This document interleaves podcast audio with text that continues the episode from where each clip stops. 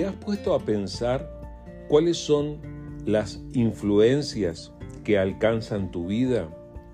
¿Te has puesto a pensar cuáles son las influencias que alcanzan tu hogar, las personas a quienes tú amas? ¿A qué influencias estamos expuestos cada día? Sabes, hoy en día hay tanta información, tenemos tanta comunicación con tantas personas y podemos acceder a tantos medios para comunicarnos que podría llegar a sorprendernos cuántas son las cosas que influyen sobre nosotros.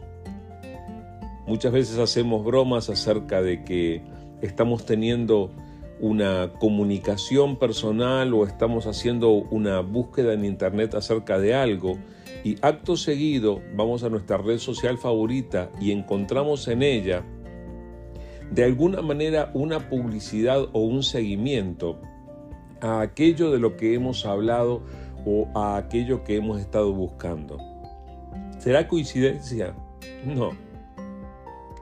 Sucede que estamos cada vez más expuestos a quienes quieren influir sobre nosotros.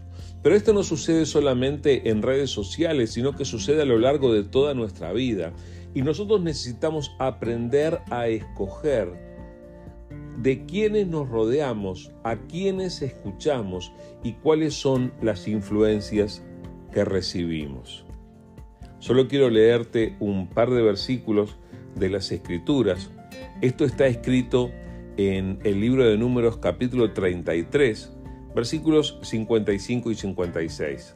Dice de esta manera, Sin embargo, si no expulsan a los habitantes de la tierra, los que se queden serán como astillas en sus ojos y espinas en sus costados. Los acosarán en la tierra que habitan, y yo haré con ustedes lo mismo que había pensado hacer ellos. ¿Sabes quién dijo estas palabras? Dios mismo. Dios se comunicó de esta manera con la gente del pueblo de Israel para advertirles acerca de las influencias a las que podrían verse expuestos.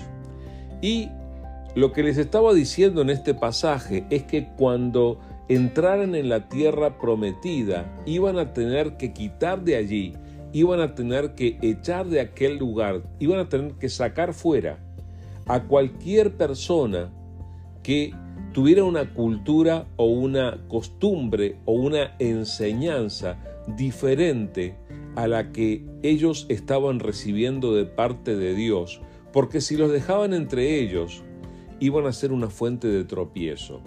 De hecho, cuando nosotros revisamos, siguiendo, cuando seguimos leyendo la palabra de Dios y cuando seguimos leyendo las historias del pueblo de Israel, nos damos cuenta que en muchas ocasiones, cuando los israelitas, el pueblo de Dios, se mezclaron con personas de otras naciones y con sus costumbres, muchas veces terminaron haciendo cosas que no le agradaban a Dios y tuvieron nefastas consecuencias de decisiones que tomaron o de cosas que hicieron.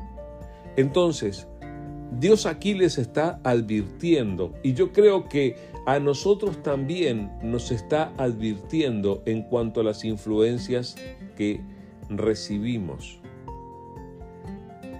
A veces, si nosotros no tomamos decisiones importantes en cuanto a qué influencias recibir, vamos a terminar con astillas en los ojos, con espinas en los costados. Vamos a terminar siendo acosados, muchas veces sin percibir que es así, por aquello en lo que nos hemos mezclado. Sabes, es bastante fácil decir, bueno, pero todo el mundo lo hace. Cuidado con eso.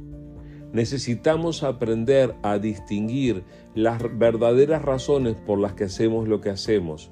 Y la imitación de la mayoría nunca es el mejor consejo. Necesitamos aprender a tomar determinaciones conforme a lo que Dios quiere.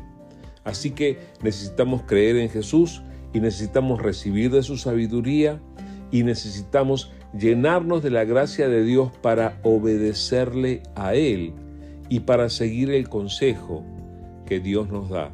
Y para eso será mejor que te rodees de buenas personas, de personas que te van a traer consejo de Dios, que van a traer palabra y consejo de Dios a tu vida, para que puedas moverte bajo la mejor influencia posible. Y esto vale también para tu casa, para tu hogar, para tus hijos y para los que te rodean. Así que seamos sabios a la hora de elegir cuáles son las influencias que alcanzan nuestras vidas.